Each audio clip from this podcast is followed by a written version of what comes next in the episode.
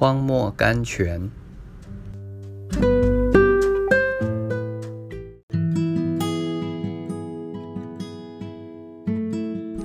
二月十一日，等到祭司把脚站在水里，水必然断绝。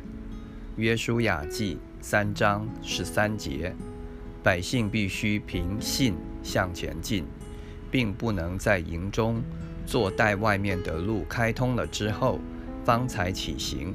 他们必须拔营开步，整装束河，排齐队伍，直达河边。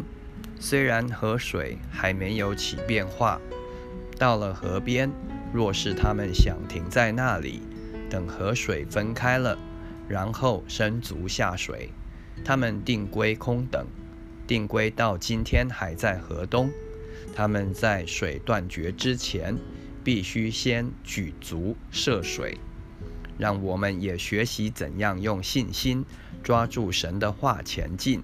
不看前面的道路能否通行，我们常受拦阻和难处的挫折，都是因为我们想等神先替我们开路，挪去了一切的拦阻和难处，然后再试着前行。这是何等的错误！若是神要我们向前冲，我们就凭着信心抓住他的话语向前冲，好像一无拦阻一般。路自然会为我们一步一步地敞开。意字晚思，凭着信心前进，即是胜利。